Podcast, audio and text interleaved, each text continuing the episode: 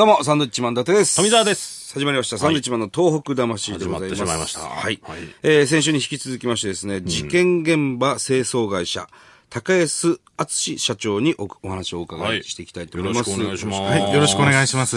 お仕事柄、ご遺体の扱いには慣れているという意味では、他のボランティアの方より東日本大震災被災地を訪れやすかったんじゃないのかなという。たくさんの方が犠牲になりましたから、はいこういう時にはやっぱり社長のお力が必要なんじゃないかなと思ったんですけれども、はい。はい。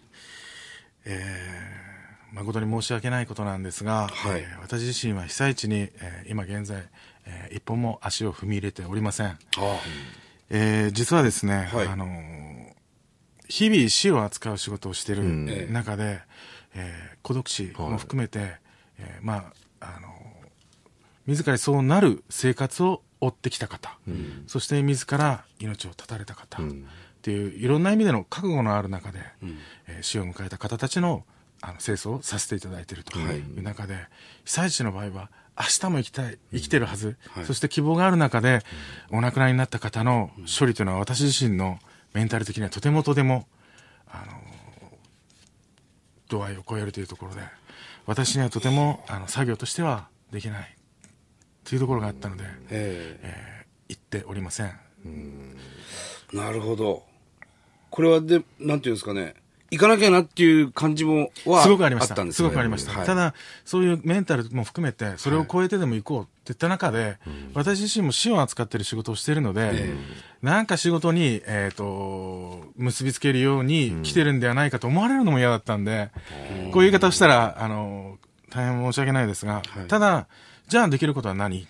ええ。っていうことで、あのその当時は、えっ、と、寄付、募金ですね。あとは、軍手、あの、あと、タオル、はい。そして実際現場で使っている消毒剤っていうのは、提供させていただきましたが、私自身が出向くということで、ええ。メンタル以上に、やっぱり、あの、いろんなことを言われるのがね、ちょっと耐えられないなっていう部分もあったんで。一回だけ、まあ、あの、その、千葉の方なんですが、はい。えーそれに近いえー中で孤独死をされたということで、ええ。仕事として堂々といったケースはありますが、実際のボランティアとして、はい。あの私自身の体を持ってって、ええ。それで、えー無償でえー作業して帰ってくるということは、ちょっとしてはいかんなと思ったんで、逆に。なるほど。まあ、それはね、社長の思いですから。まあ、先週もね、聞きましたけども、慣れないと、この仕事はね、はいはいはい言ってましたから、そういう気持ちの面でっていう。うん、そうですよね、きっとね。とあとはやっぱり、あの、思いを感じてしまうと言いますか、無念ですよね。そういうのを感じてしまうと、とても、うん、私には、あの当時の私にはできなかったなと思います。ただ、本当にいろんな形で、えー復興、支援できるんではないかという部分では考えてますけど。はい。この物の支給っていうことでね、先ほども軍手などはい。送ったと言消ってま毒したけど、剤とかね。そうですね。消毒剤っていうのは、ええはい。社長がつ作られてるんですか？えーとですね、作ってるのは、えー、と実際違う会社ですが、はいえーこういう形に、こういう濃度に、そして、えー人体に影響のないものを作ってくれということで、えー実際作ってもらいました。なので、えー無臭であり、えー仮に舐めたとしてもはい。大丈夫なもの、そして、えー圧倒的に殺菌力があるもの、はい。そういうものを作って、えー実際弊社でも使ってます。そしてそれを、えー被災地の方にはお送りさせて匂いがひどいっていう状況があったはずなんですよ、あれを消すものなのでん。タンパク質が腐敗したものを実際その菌を殺すというものを使ってるので、それはもうあの提供させていただきました、そういうのって、どうやってか調べるというか、勉強されたんですか？まあじもうインターネットそして海外の資料、そういうのも調べながらああのやってきましたし、そしてやっぱり、えー、とご縁も含めてなんですが、その会社企業さんがあの私自身がこういう、えーなんていうんでしょう。仕事柄といいますか、えーどんな菌がいるかわからないんですよ。花粉症のマスクで入ってったっていう中では、結膜炎になるし、あの高熱が出るしそして皮膚炎になるしっていう中で仕事を数年続けてたのが実際のところなんですよね。はで、あの、刺激臭が強いものを使いながら、目をこすりながら、涙しながらですね、そういった刺激で、えー作業するという中から、そういう刺激臭がなく、かつ、菌をちゃんと殺すような薬品をというところで、いろんな方に、はあ。の大学教授とか、経験しながら、経験しながら学びながらもっていう。自分自身の体を使いながらですね。ことですよね。ええ酵素なんかに関しても、はい。やはりあの発酵物、生きてる菌を使いながらというところで、あの大学とあの相談しに行きながら、で実際、えー、と人工透析の管の中を洗う。そういう酵素を使いながらタンパク質を取っていくんだとか、そういうのを調べましたよ。独学で。そうですね。あの人のつてを当たりながら、はい要はあのタンパク質を汚したものっていうのに関しても体液であり、ええ仮に感染するかもしれないという中で中和し、菌が殺し、あのそのタンパク質をね。はい。そして、えー地球環境にも優しいものっていう中で言えばやっぱり酵素だったなと思って。うーんもうね、あのーこの収録の前にいろいろお話ししてた時に、もう部屋の匂いを取るとか、あの、汚れをきれいにするってのも誰にも負けないって言ってましたもんね。まあこれはもう負けないですよ、誰にも。ええそれがすごくね、かっこよかったんですよ。そう、亡くなる方っていうのは、なんかこう、病気を患ってたりすることが多いんですか？その、さっきも結膜炎になったりって言ってたんですけど。はい、えっ、と、病気を、えーお持ちのケースが多いですね。あ、そうですか。えーとえ何種類かあるんですが、はいえー一種類はやっぱり生活保護を受けられている方はいという方に関しては、アルコールを多く日々摂取される方というのに関しては、やっぱり内臓疾患等があるので、部屋に入って、はい。えーおご遺体がないんですが、その、あの、状態を見て、はい。内臓疾患があったかないか分かったり。ええもうそれでわかるえーわかります。で、あとは、あの、お風呂場でお亡くなりになるケースも多いんですね。はい。それはやっぱり、あの、心筋梗塞、ええーとかそういった部分、えーが多かったりするんだろうなとかは、い。ろんな死因というのはなんとなく分かるようにはなってきましたよね。うわすごいですね。あと糖尿ですよね。糖尿とか、糖尿とかも血液がものすごく広がるんですよ。はいはい。そういったのもなんとなく。で、あと匂いですよね。えそういったので、分かります。匂いでわかる。わかります、わかります。えいや、プロフェッショナルですよ、もう。本当ですね。あなので、そういったケースの場合は、2階、3階とか、上の階で亡くなっている場合は、下の階までこれお損にしてるので気をつけてくださいと。場合によっては対応しますからっていうことの一言を添えて、ー下の階まで？そうです、もう、あの、体液はもう、酸性なので、はい。コンクリートとかどんどん染みていくんですよ。えなので、第一発見者が下の階の方っていうケース多いんですよ。ええ今、気密性がマンション高いんで、はい外の匂いが漏れない分、はい下の階の方が壁から血液垂れてきた。え多いんです。それでわかるとか？わかります。これで、あの、汚水管が漏れたのかなということで怒鳴り込みに行って、出てこないと。管理会社に連絡して、あの、匂いがひどいけど、っていうことで、っていうのが多いです。うわもうでも住めないですね、そんな上から血垂れてきたら。そうです。でもそこを住めるようにするするまあのが仕もちろん、事ですよせね、社長がするんでしょうけど、トラウマになりますよね、やっぱね。そうですね。あ屋根からの、血垂れてきたら。トイレで、こういうケースがあります。トイレで、あの男性の方がおしっこしてた際に、その上に、頭の上にある点検口はいはいはい。から、ポタポタ頭に垂れてきて、それを嗅いでみて、ものすごく匂いがしたからっていうことで、怒鳴り込んできたっていう。その人は引っ越しましたね。いや、それ引っ越しますよ。分譲のマンションでしたけど、もう売るっていうことで。それはもうトイレで亡くなってた。そうです。トイレでお亡くなりになって、トイレで用を足しながら、あの、これ、意識が朦朧としてる際、えートイレで、えー用を足すと言いますか、失禁等があって、いけないいけないっていうことの、からトイレに行き、そして用を足しながら、そこで息をつあの耐えるっていうのは多いんですよ。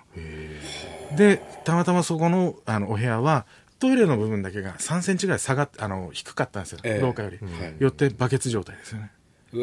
で、トイレの配管を伝い、下の階のトイレ、そしてその下の階のっていう、そういうケースがありましたね。いや、僕らは考えられないことがじゃあ、普段に起きてるんですね、そういうことは。ねでも我々は逃げられないんで、そういうケースでも、ええじゃあ他の会社によろしくとは言わないように、まあもううちで最後と、なんとかする全部なんとかすると。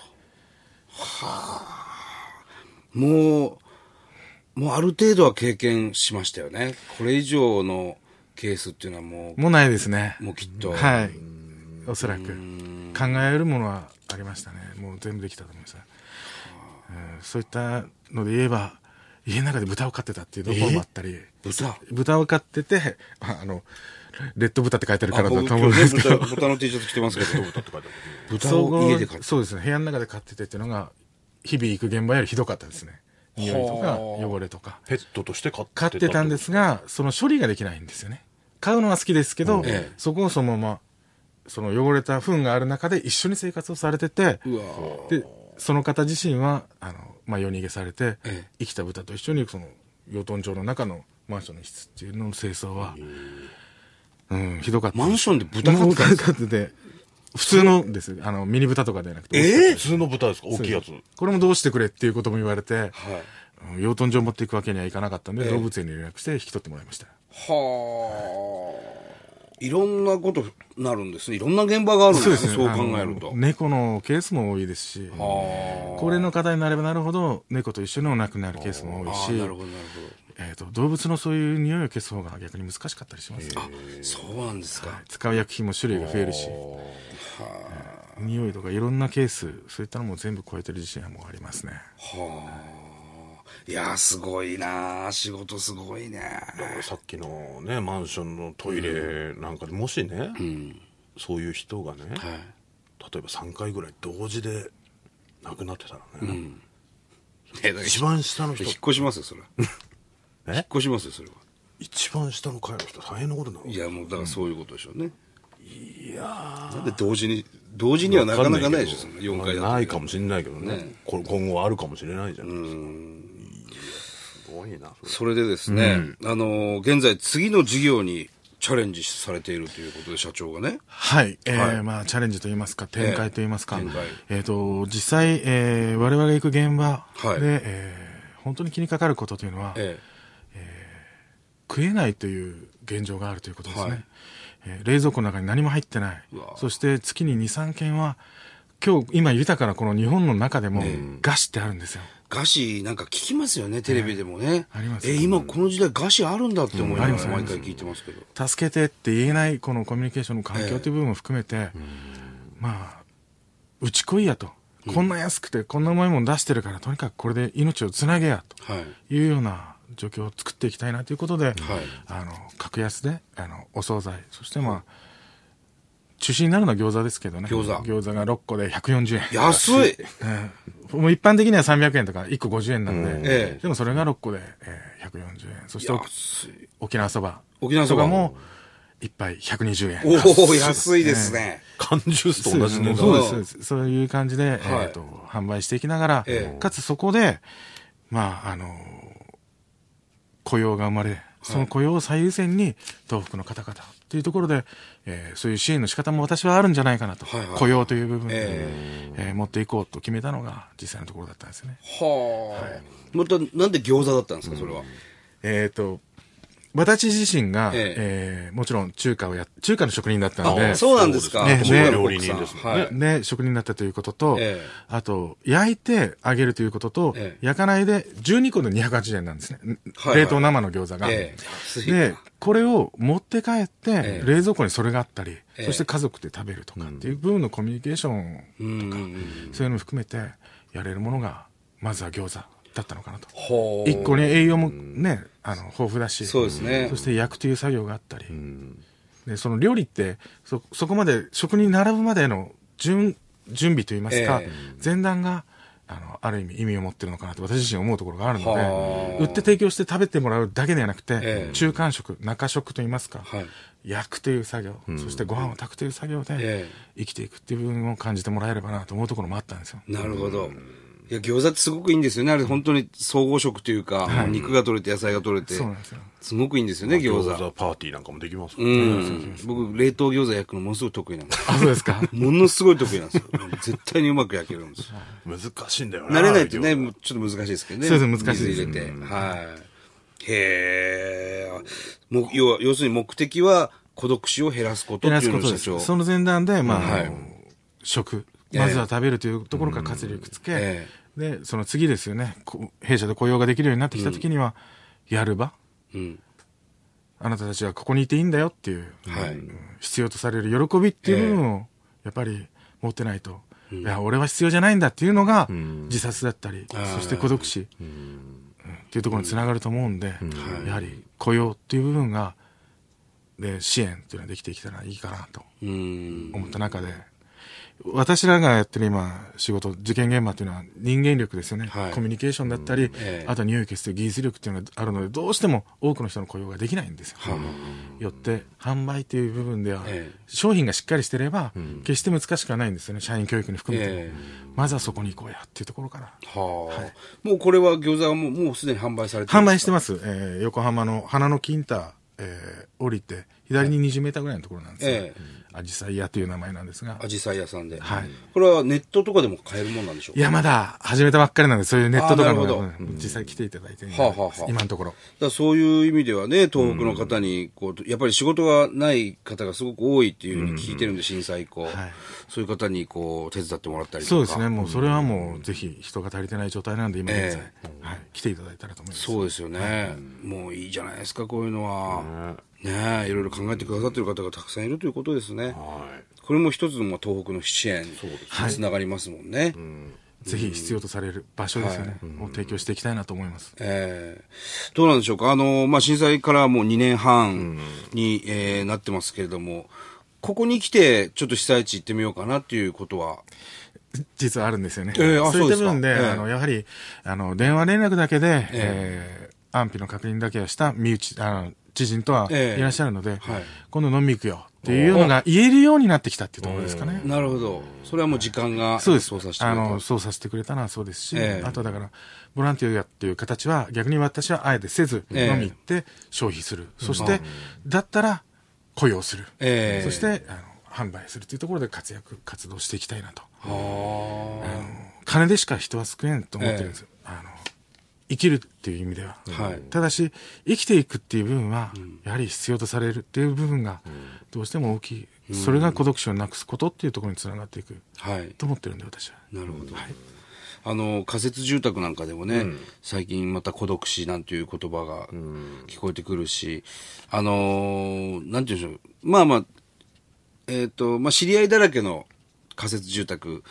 だとそういうことはないみたいですけど、あんまりね、知らない人たちがこう、寄せ集めるとね。寄せ集めて、あそこ誰住んでたっけな、なんていうところで、いつも来てる、その集会なんかにも来てるおじいちゃんがずっと来ないね、なんて言って行ってみたら亡くなってたとか、そういう話もありますもんね。孤独死という言葉自体が、え。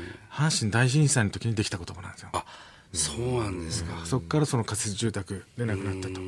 いった中で孤独死という言葉がメディアが使うようになって。で今現在に至るという部分なんです、はい、だから震災が起こった後もちろん仮設住宅ってその先は当然見えることですが、願わくばうまくコミュニケーション取れるような形を取ってもらいたいと思ってたのが実際だったんですよ、本当に、そう思いますね。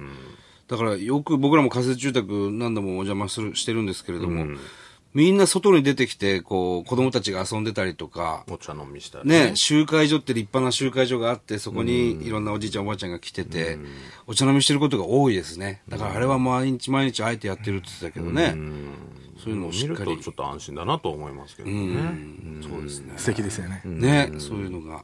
うんいや、本当に、えーたくさんのいろんなお話を聞けましたね。そうですね。はまあ、社長のお世話にならないように。まあそうですよね、要するに。